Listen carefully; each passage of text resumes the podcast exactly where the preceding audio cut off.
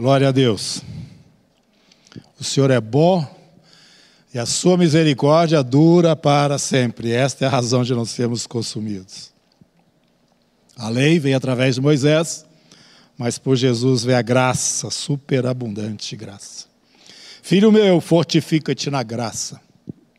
Nós estamos aqui estudando as cartas pastorais e hoje eu vou continuar, depois que o pastor Daniel abriu aqui, segundo Timóteo, nós vamos estar considerando um pouquinho mais essa carta, mas eu quero explicar aos irmãos que nós estamos saltando partes da primeira carta, que é a carta que também é escrita para Timóteo, onde Paulo orienta Timóteo em como organizar a igreja ali em Éfeso.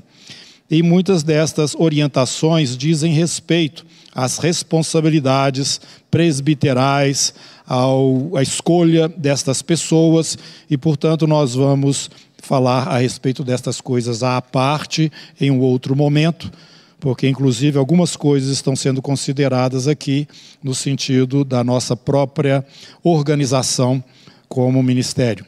Graças a Deus por isso. A palavra do Senhor é viva e eficaz mais cortante do que qualquer espada de dois gumes e penetra até o ponto de dividir almas, alma e espírito. Irmãos, eu louvo ao Senhor porque Ele nos deu essa liberdade neste ministério, que faz parte da sua igreja, né? E nós podemos, a qualquer momento, em vendo nas Escrituras que alguma coisa precisa ser é, reorientada, ou, ou estabelecida, ou retirada, nós temos toda a liberdade para fazer isso, e fazemos isso no colegiado aí, né, dos presbíteros, dos líderes é, que o Senhor tem levantado de ministérios e também os irmãos é, que têm dons reconhecidos no ministério, e estas coisas são tratadas em conjunto e buscamos esse entendimento da parte do Senhor, e isso nos traz muita segurança, tranquilidade e esta, esse frescor de caminhar a cada dia é, sendo conduzidos por essa palavra viva que é a palavra de Deus. E Paulo está agora na sua segunda carta, vamos considerá-la mais um pouquinho, falando para Timóteo. E nós estamos hoje, né, celebrando o Dia dos Pais.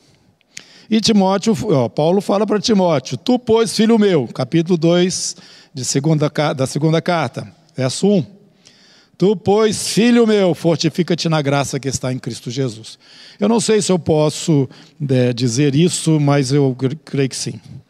É, eu creio que a parte que é mais delicada na nossa caminhada com o Senhor é a, aquela que é, exige de nós uma compreensão melhor da graça, para que a gente possa fluir no chamado de Deus é, para as nossas vidas.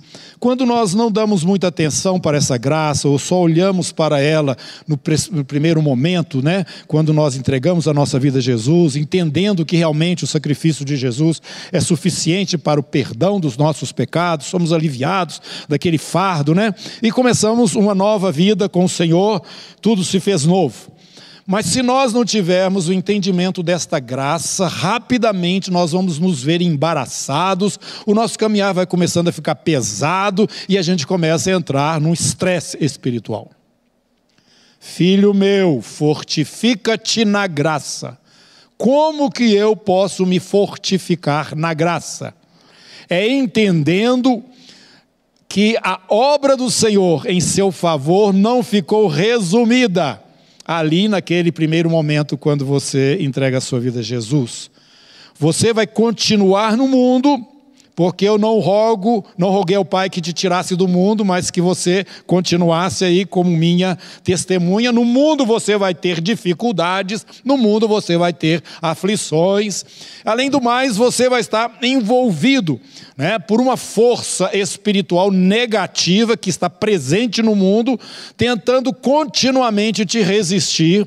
E a figura principal, representante desse reino das trevas, é Satanás, que é conhecido também como acusador dos irmãos. Se você entrar nesse caminho pela graça, mas continuar com a mentalidade de lei, ele vai prender os seus pés. Timóteo, Timóteo, e você é um jovem, isso é muito mais fácil acontecer com um jovem que está diante de um mundo né, florescente, é, mostrando tantas oportunidades, você vai ficar é, amarrado, Timóteo, impedido, bloqueado. Exemplo disso, Paulo está falando aqui, ó, capítulo 4. Assim como Timóteo, um dos, dos que caminhavam com Paulo era Demas. E me parece que era também um jovem, como, como Timóteo, ou, ou, ou, mais ou menos regulavam, né? Capítulo 4, verso 10, Paulo está falando para Timóteo: Porque Demas, tendo amado o presente século, me abandonou e foi para Tessalônica. Em outras palavras, ele foi para Tessalônica curtir a vida. Ele não aguentou. Fortifica-te na graça que está em Cristo Jesus. Lembra que os seus pecados foram perdoados de A a Z. Você não vai lutar diante de Deus, prometendo a Ele que da próxima vez você vai ser melhor, e aí então Ele vai resolver te perdoar mais uma vez. Não. Você já está totalmente perdoado. em Cristo Jesus. Agora, você vai ser aperfeiçoado reconhece os seus erros, se humilha diante do Senhor e caminha todos os dias, sabendo que o sangue que foi derramado ali na cruz é poderoso para te manter nesta comunhão.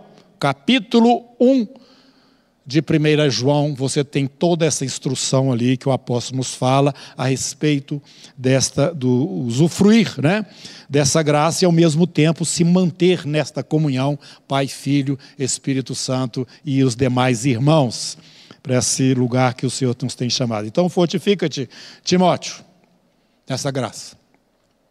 Mas eu quero realçar para os irmãos também uma coisa muito importante que eu creio que Paulo é, é, está passando. Como eu falei, hoje é dia dos pais e nós estamos vendo aqui um pai falando. Lá em 1 Timóteo, no capítulo 1, ele fala isso aí no versículo é, 2. Timóteo, verdadeiro filho. Você, eu, eu te considero assim, Timóteo, um filho. Capítulo 2, capítulo 1 de 2 Timóteo. Paulo, apóstolo de Cristo Jesus, pela vontade de Deus, de conformidade com a promessa da vida que está em Cristo Jesus. Olha, eu sou isso, eu fui chamado para isso, a minha vida é isso. Ao amado filho Timóteo, graça, misericórdia e paz da parte de Deus Pai, de Cristo Jesus, nosso Senhor. Paulo fala e traz para Timóteo, não somente pela sua própria vida ali, né, que Timóteo presenciou e viu. Você pode pular comigo aí para o capítulo 3 no versículo 10: Tu, porém, Timóteo, você tem me seguido de perto, o meu ensino, procedimento, propósito, fé, longanimidade, amor, perseverança, as minhas perseguições, os meus sofrimentos, quais me aconteceram em Antioquia, Icônio e Listra, que era a própria cidade de Timóteo, né? Que variadas perseguições tenho suportado, de todas, entretanto, me livrou o Senhor. Isso já está tudo registrado lá no livro de Atos, você pode acompanhar lá. Verso 12: Ora, todos quantos querem viver piedosamente em Cristo Jesus serão perseguidos, porque você não vai encaixar, você não é uma peça que se encaixa no sistema, sistema deste mundo. Rogo-vos, pois, irmãos, pelas misericórdias de Deus, que apresenteis os vossos corpos por sacrifício vivo, santo e agradável a Deus, que é o vosso culto racional, e não vos conformeis com este século. Então, porque você não vai encaixar, porque o sistema deste mundo é o sistema de Satanás, você vai sofrer oposições, você vai sofrer, então, essa situação. Não tem jeito, não. Se você é um cristão e vai viver uma vida de temor ao Senhor, você pode contar com isso. Vai ter oposição. As pessoas não vão te entender. Eles não vão te aceitar. Você é uma coisa assim, um pouco esquisita no ambiente porque você tem um temor de Deus. Timóteo, presta atenção nisso. Filho Timóteo. E Paulo mostra que ele tem uma identidade muito especial e ele tem uma visão agora. É, presta atenção aqui comigo. Veja Paulo, o pai, olhando para Timóteo, o filho. E ele vai falar para Timóteo: Timóteo, nós temos uma identidade, nós temos alguma coisa em comum, Timóteo. Eu sirvo a este Deus, antes da conversão mesmo, lá com os meus antepassados, meus pais, com uma consciência pura. Eu, quando persegui a igreja, eu fazia aquilo por falta de, de conhecimento, eu não sabia. Mas o meu interesse era servir a Deus. E o próprio Jesus falou isso para os discípulos: que eles seriam perseguidos por pessoas que estariam achando que estavam servindo a Deus. Jesus já tinha dito, e Paulo é o exemplo claro disso. Ele concorda com o apedrejamento de Estevão. E aqui ele está tomando a mesma atitude de Estevão. Algumas pessoas ali não apoiaram ou ele não se sentiu acobertado diante ali do julgamento e outras pessoas que até o enfrentavam e o, e o confrontavam. Ele fala o seguinte, que isso não lhe seja levado em conta. Como a, o, o Estevão, quando estava morrendo, e disse que Deus não tomasse, não levasse em conta aquilo que eles estavam fazendo. Assim como Jesus na cruz, Pai, perdoa-lhes, porque não sabem o que fazem. Pois bem, eu caminhei desta forma, mas eu tinha um coração puro, eu queria servir a Deus. E você também, Timóteo, você, assim como eu, foi educado na lei do Senhor. Sua, sua avó, a sua mãe te ensinaram as Sagradas Escrituras desde a sua infância, o que ocorreu comigo também. Paulo se identifica com ele. Nós, que tivemos esse passado e que já entendemos as coisas né?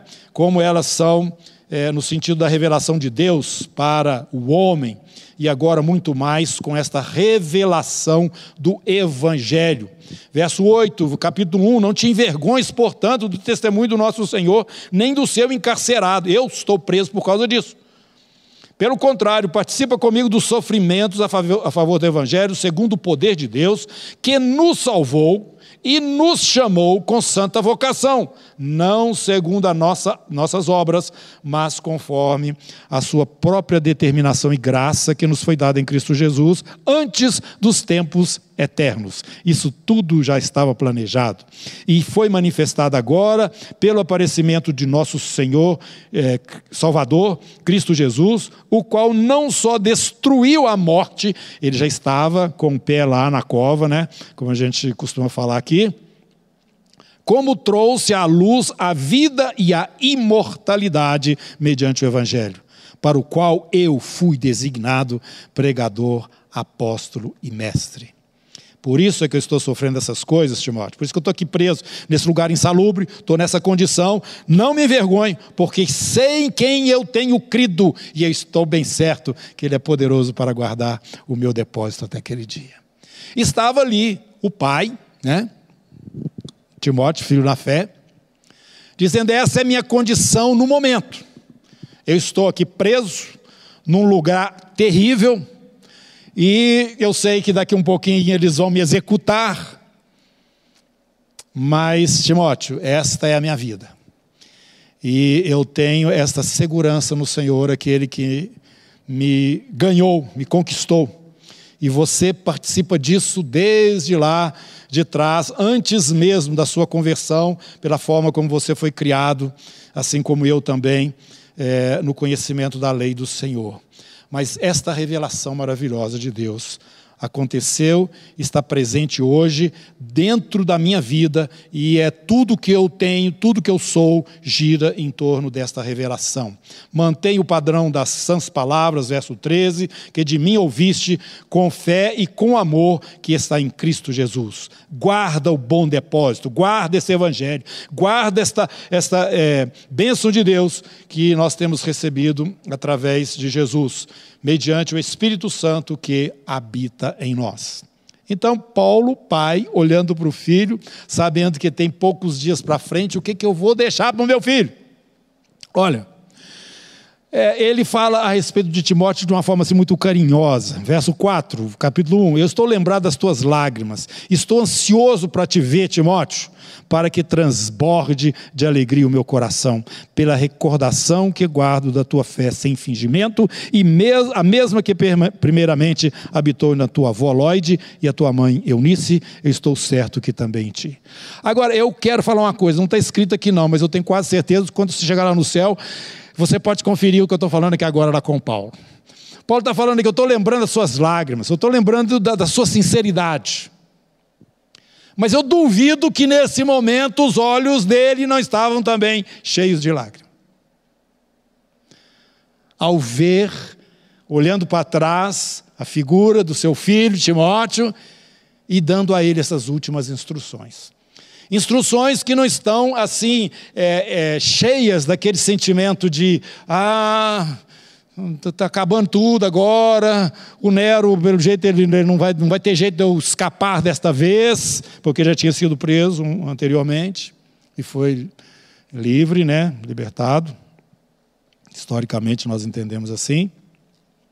Mas desse, desse momento, não. Agora ele já sabia que a estrada ali já tinha afunilado, estreitado para ele, ele não ia continuar. Aqui, e eu fico pensando o seguinte, irmãos, ele fala isso que no coração dele pesa, né? É, os Gálatas, ele está falando que eu sofro de novo as dores do parto. Provavelmente ele estava falando a respeito dessas mesmas igrejas, de Listra, Icônio, Derbe, da sua primeira viagem missionária. E, e ele fala a respeito da preocupação que ele tinha com as igrejas. E você pode lembrar aqui que quando ele deixa Timóteo, né? Fala para deixa Timóteo lá em, em Éfeso e, e envia Tito para é, Creta e, e segue para Macedônia. As observações que ele faz para Timóteo em relação à igreja lá em Éfeso. Engraçado que Éfeso ele passou dois anos, foi o lugar onde ficou mais tempo no ministério dele. Pelo menos relatado biblicamente aqui, foi o lugar que ficou mais tempo. E pelo que ele fala para Timóteo, da situação e condições que Timóteo estaria enfrentando ali em Éfeso, não era coisa fácil, não. Coisas complexas. E ele chega até agora falando para Timóteo: olha, no meio da igreja tem gente que, é, que vai glorificar, tem gente que vai escandalizar o nome do Senhor. Tem objetos para honra, mas também tem objetos para desonra. Isso você vai achar, vai encontrar. E nós encontramos uma igreja, eu diria, de Éfeso, assim, um pouco descompensada. Sei lá, se a gente fosse lá visitar Éfeso naquela época, provavelmente nós não íamos achar uma igreja muito legal, não. Ele fala a respeito daquelas pessoas que entravam nas casas lá e cativavam mulheres e também da, de, de, de, de várias, várias situações que Timóteo tinha que enfrentar. E eu fico pensando o seguinte: depois de tudo que aconteceu em Éfeso, a igreja não estava naquela situação.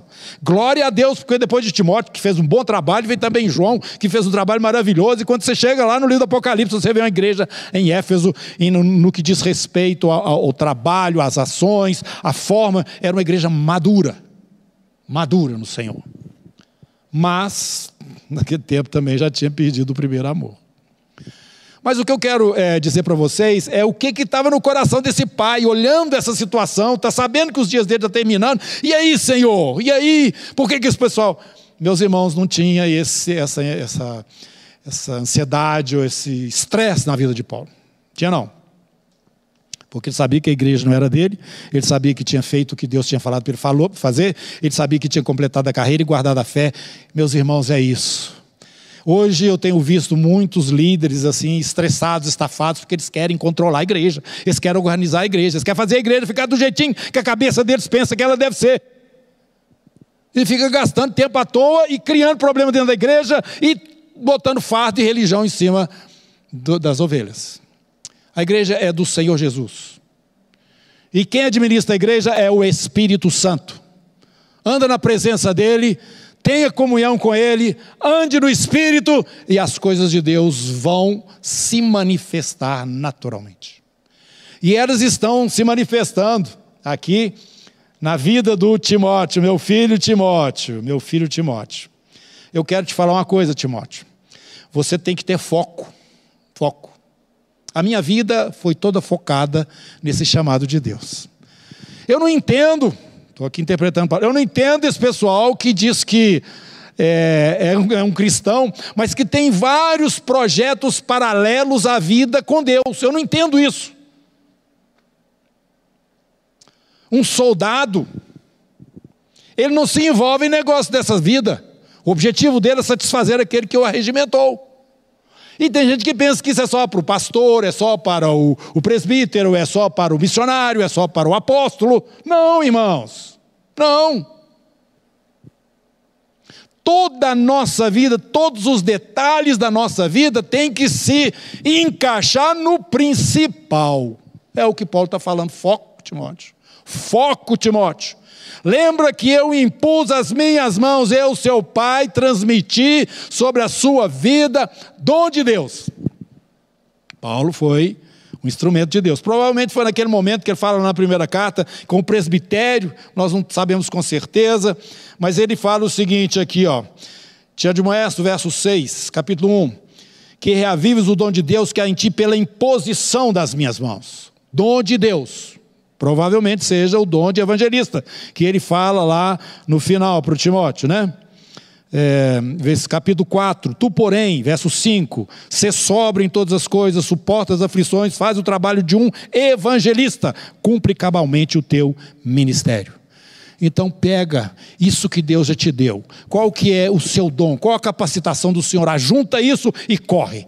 E tem mais, Paulo está falando, ninguém despreza a tua mocidade. Isso aqui não é uma questão de cronológica, de, de, de, de para você ter autoridade no reino espiritual, espiritual, não. É uma questão de comunhão, intimidade com o Espírito Santo de Deus, para que então as manifestações e revelações cheguem de uma maneira mais rápida e mais fácil na sua vida também.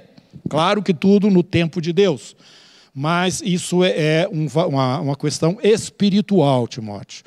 Então ele está falando o seguinte, porque Deus, verso 7, não, capítulo 1, não nos tem dado espírito de covardia, Timóteo. Olha, gente, ele, o pai, na prisão, sabendo que daqui um pouquinho iam cortar o pescoço dele, falando para o filho dele. Eu fico pensando aqui que ele talvez tivesse é, pensando o seguinte: será que Timóteo vai, quando ele chegar, eu ainda, eu ainda vou estar vivo? Será que ele vai conseguir chegar aqui junto com Marcos para me dar um apoio, uma força aqui antes que eu morra? Eu imagino que isso tudo passou na cabeça de Paulo. Porque já sabia que os dias dele estavam contados. Então ele está passando para o filho dele, Timóteo. Firme! O espírito que você recebeu não é de covardia não é de medo, não é de insegurança. Fortifica-te na graça, reavives o dom e caminha com determinação. Com determinação. É essa a vontade do Senhor para a sua vida. Timóteo, verso 15. Você está ciente que todos os da Ásia, aquela região ali de Éfeso, de Colossos, de Herápolis, Laodiceia, aquelas, aquelas sete igrejas ali, né? aquela região, Ásia Menor. Eles me abandonaram, era a equipe que estava com Paulo. Entre eles está o Figélio e Hermógenes. Conceda o Senhor misericórdia à casa de Onesíforo, porque muitas vezes me deu ânimo e nunca se envergonhou das minhas algemas. Esse Onesíforo era de Éfeso. E ele foi visitar Paulo em Roma e ele não descansou enquanto ele não encontrou o irmão. Antes, tendo ele chegado em Roma, me procurou solicitamente até me encontrar. O Senhor te, lhe conceda naquele dia achar misericórdia da parte dele, a parte do Senhor, e tu sabes melhor do que eu quantos serviços me prestou em Éfeso. É, Timóteo, você, na sua caminhada, claro, você terá outros junto com você. Mas haverá situações ou haverá situação em que você vai estar desamparado. Que é o que aconteceu comigo. Está acontecendo comigo. Capítulo 4.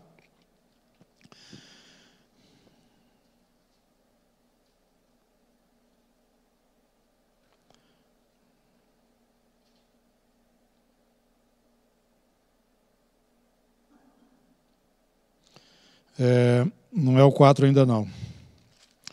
É o.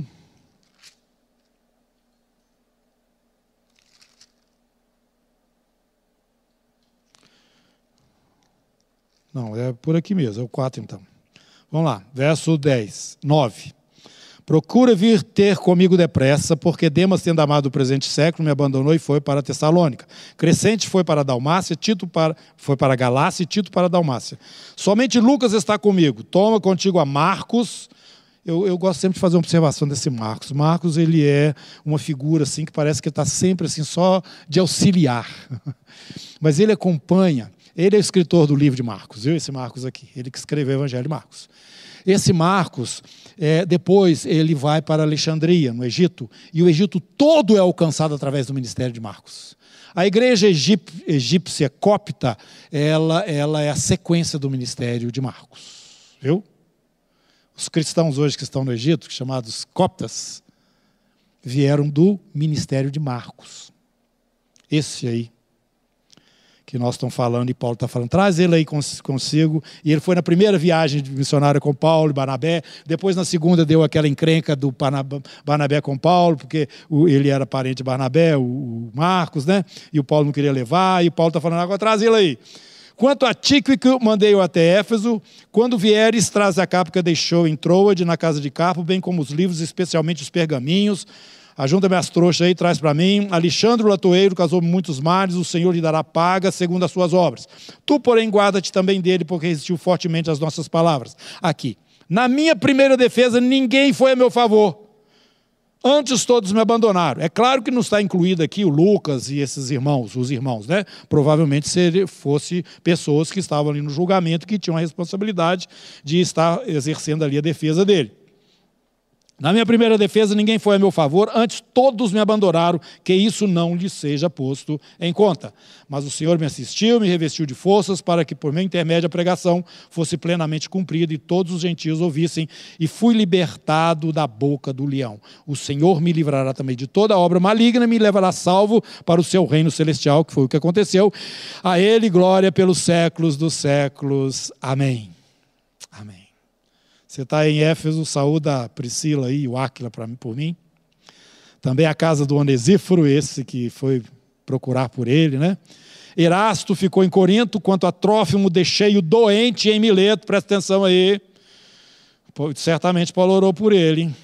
Apressa-te a vir antes do inverno, eu, Eubulo, te envia saudações, o mesmo fazem Prudente, Lino, Cláudia e os irmãos todos. O Senhor seja com teu espírito, a graça seja convosco. Assim Paulo encerra essa palavra, essa carta para Timóteo, mostrando para Timóteo que haveriam situações na vida em que ele não estaria é, é, com as pessoas do lado dele, não teria a, a, segurança, entre aspas, que nós gostamos de ter é, quando outros estão nos assessorando. E dentro desses relacionamentos também Paulo foi mostrando que existem níveis de aproximação. No próprio ministério de Jesus, isso também é claro ali, com os 70, os 12, e também os três, e também João. E aqui nós estamos vendo essa mesma coisa acontecendo com Paulo e a pessoa de Timóteo, esse filho querido, com qual ele tem essa identidade tão grande. E Paulo vai mostrando para ele que, apesar de todas estas intempéries, ele tinha que manter o foco, ser firme, cumprir cabalmente o seu ministério. E olhando para ele, Paulo, que foi é, o seu mentor, né, caminhar da mesma maneira, sabendo que aquele homem mostrou pela sua vida que a sua visão e as suas palavras não eram coisas é, superficiais ou aparentes apenas, que tivessem uma motivação diferente daquela de realmente servir ao Senhor. Versículo 6 do capítulo 4: Quanto a mim, Estou sendo já oferecido por libação e o tempo da minha partida é chegado, Timóteo. Eu combati o bom combate, eu completei a carreira, eu guardei a fé. Já agora a coroa da justiça me está guardada, a qual o Senhor reto juiz me dará naquele dia. Mas presta atenção, não é só para mim não, Timóteo. É para você e para todos, né? Quantos amam a vinda do Senhor quantos têm desejo da manifestação plena do reino de Deus. Para estes, então, esta coroa está reservada. Então, nesse dia, dia dos pais, eu queria que você olhasse para Paulo e, e visse ele nessa condição de pai sobre a vida de Timóteo, dando todas essas recomendações. E eu queria trazer agora para os pais. Somos imperfeitos, nós somos aí descendentes de Adão, né? Somos imperfeitos. Mas o nosso Pai celestial, ele é perfeito. E ele tem nos dado aqui, através da sua inspiração nas escrituras, a forma como nós devemos nos conduzir. E em fazendo isso, devemos também estar conduzindo os nossos filhos. É o que Paulo estava fazendo aqui para Timóteo. Eu quero chamar a atenção nossa aqui, dos pais, para esta, esse objetivo, esse foco na vida de Deus, esse foco no reino de Deus, esse foco no chamado do Senhor. Isso que fez com que Paulo vivesse só isso e tudo para isso, e tivesse então um complemento de carreira da forma como ele descreve aqui para Timóteo. Porque, meus irmãos, todas as outras coisas na nossa vida que nós alcançamos, que nós batalhamos, que nós nos, esforçamos por elas e, e, e, envolvemos também os nossos filhos, conduzimos também os nossos filhos nessas coisas, meus irmãos, se o reino de Deus não for o centro disso, vai ficar tudo no lixo. Obra morta, feno, palha, madeira, o fogo vai queimar. É isso que eu entendo, e eu estava falando aqui, botando as palavras na boca de Paulo, mas na verdade sou eu. Desde que eu comecei a caminhar com o Senhor, eu vejo esta centralidade do reino na vida de todo aquele que é um discípulo de Jesus. Eu não consigo ver a vida cristã religiosa, ritos, ou, ou frequentar um grupo, ou ir até, até tal lugar assim num dia da semana, fazer algumas coisas, depois voltar e viver a sua vida por sua conta. Em, em direção que todo mundo está tomando. E, e, tomando por valores aquilo que em volta de você são, as pessoas dizem que são valores, meus irmãos, não faz sentido nenhum. Você está julgando fora a sua vida e está provavelmente também julgando, ensinando o seu filho na direção errada e coisas que vão ser é, todas queimadas pelo fogo no dia do Senhor. Não vai valer a pena. Meus irmãos, nós sabemos o que tem diante de nós. Paulo já sabia. Você não pode, Timóteo, não pode se envolver com os negócios desta vida. Capítulo 2, vamos terminar aí no capítulo 2. Tu, pois, filho meu, fortifica-te na graça que está em Cristo Jesus, e o que da minha parte você ouviu, através de muitas testemunhas, porque eu falei na frente de muita gente, isso mesmo você fala para outros, transmite para pessoas que sejam idôneas, para que elas não venham alterar aquilo que você está falando, falando para outras pessoas, mas que sejam fiéis naquilo que estão recebendo. Participa dos meus sofrimentos como um bom soldado de Cristo Jesus. Assume a vida cristã. Eu já falei aqui e vou falar novamente. É, eu sou professor formado. Acontece que eu, quando vou fazer alguma coisa aí, que eles pedem, né, qualquer profissão, eu normalmente falava, é, falava professor mesmo depois que eu estava é, como tempo integral, assim, no, no ministério né, é, presbiteral. E, e, eu também fazia isso pelo seguinte, porque esse é um, é um conceito que para nós tem um sentido, mas para para o mundo secular aí não tem muito sentido. Você fala pastor ou fala presbítero, para eles não, não tem o sentido que a palavra fala, vocês sabem disso, né? Então, por, por esse motivo, eu costumava falar na hora que falar profissão, falar professor, para ficar mais simples as coisas. Mas eu comecei a perceber um negócio interessante. Eu percebi uma vez no banco que a, a, o fato de, eu estar envolvido com um trabalho cristão, evangélico, eu notei, quando conversava lá com o gerente, que isso era um empecilho para, não sei se era empréstimo, alguma coisa que eu estava fazendo no banco. E aquilo então me pegou fundo. Falei, uai, o que, que é isso? É isso que está acontecendo agora, viu, gente? Você, se você quiser empréstimo no banco, não fala que você é pastor, nem que você é crente, essas coisas não, eles não te dão, não. Esse é o conceito. O nome do Senhor é blasfemado lá fora por causa do nosso comportamento. Pelo menos aqueles que dizem cristão, não sei se são de fato, né? Mas eu comecei a entender o seguinte, mas peraí, então agora eu, agora eu vou falar que eu sou pastor mesmo, porque eu quero essa vergonha para mim. Quero. Se isso é uma coisa vergonhosa para vocês, eu assumo completamente. Todo lugar que eu vou falar que é profissão, pastor. Sou pastor. Se você acha que isso é uma vantagem, ótimo. Se você acha que não é vantagem também, tá, eu não estou preocupado. Assume, assume, assume, Timóteo. Não fique envergonhado das minhas cadeias, não. Ah, você é amigo daquele Paulo que está preso lá em Roma, junto com um punhado de cara safado lá? Sou. Sou filho dele na fé. Assume uma das coisas que eu acho que faz com que nós não tenhamos um testemunho poderoso. Meus... Irmãos, você fala assim, ah, mas eu assumo daqui dois dias eu piso na bola, eu não sou um crente. Quando o, o, o Abraão pisou na bola lá com, com o, o faraó, Deus foi conversar com o faraó, aí o faraó falou assim, oh, mas quem errou foi o Abraão. Não. Estou falando Abraão mesmo.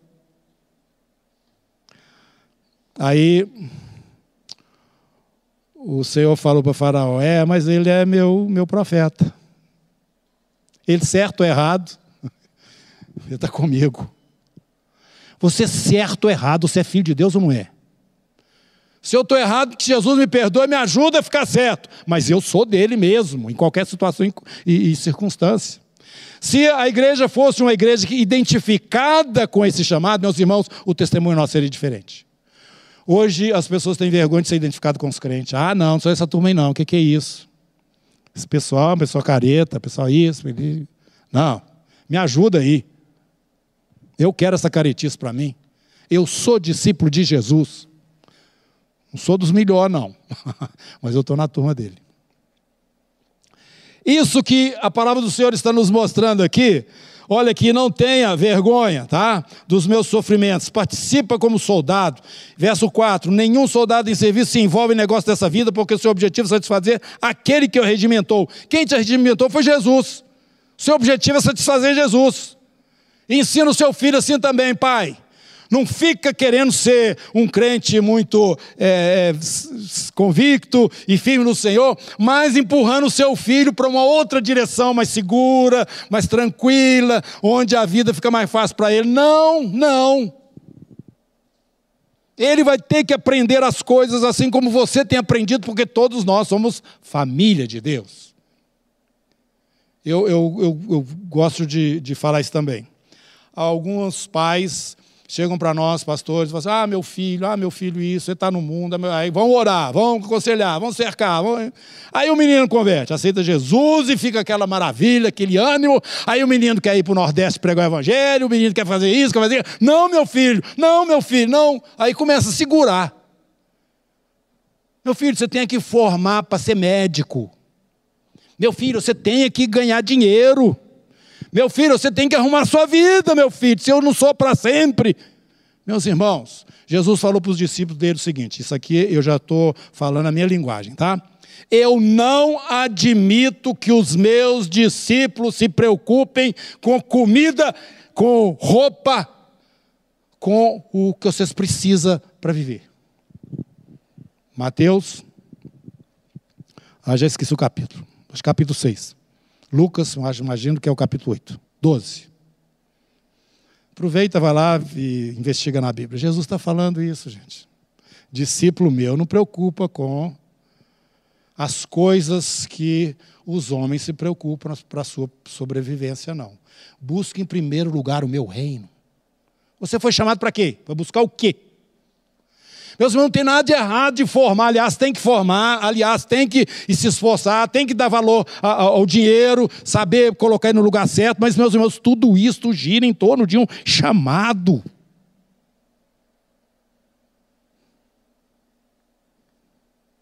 Eu vou ficar aqui me matando para ganhar milhões, milhões, milhões, milhões.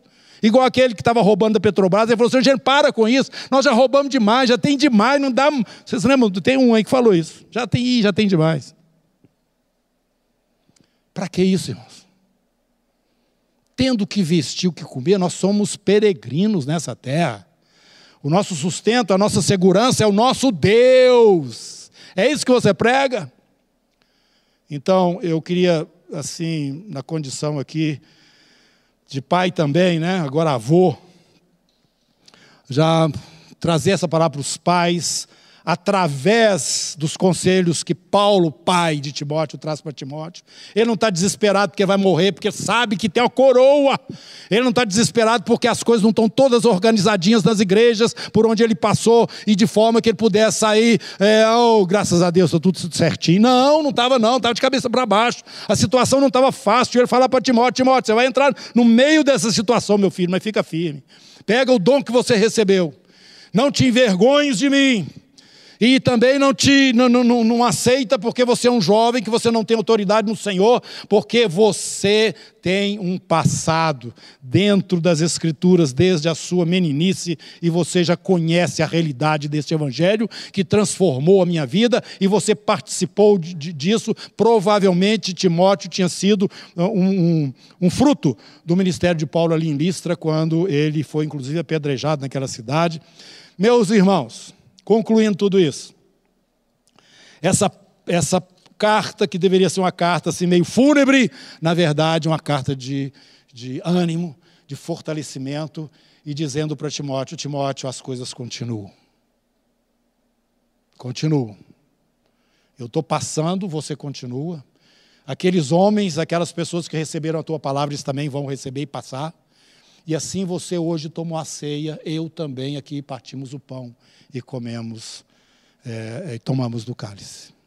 Porque homens idôneos, porque o Espírito Santo, porque Deus está agindo na terra, separando um povo especial para dentro de si mesmo.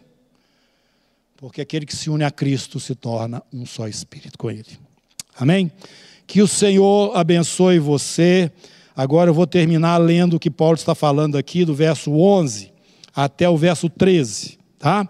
Fiel é esta palavra, Timóteo. Se nós morremos com Jesus, também nós viveremos com Jesus. Se nós perseveramos com Jesus, ou sofremos com Jesus, também com Ele nós vamos reinar. Timóteo, se nós negamos a Jesus, Ele também nos negará. Agora, se nós somos infiéis, ele permanece fiel, Timóteo, pois de maneira nenhuma pode negar-se a si mesmo. Que segurança que nós temos então no nosso Deus. Amém? E aqui um pouco mais embaixo ele fala: O Senhor vai te dar, pondera, verso 7, o que acabo de te dizer, Timóteo, porque o Senhor te dará compreensão em todas as coisas. E assim nós encerramos esta palavra compartilhada aqui nessa manhã. Pondera o que acabamos de dizer, porque o Senhor dará a vocês, irmãos, compreensão de todas estas coisas, porque o Espírito está vivo, presente no meio do seu povo. Glória a Jesus.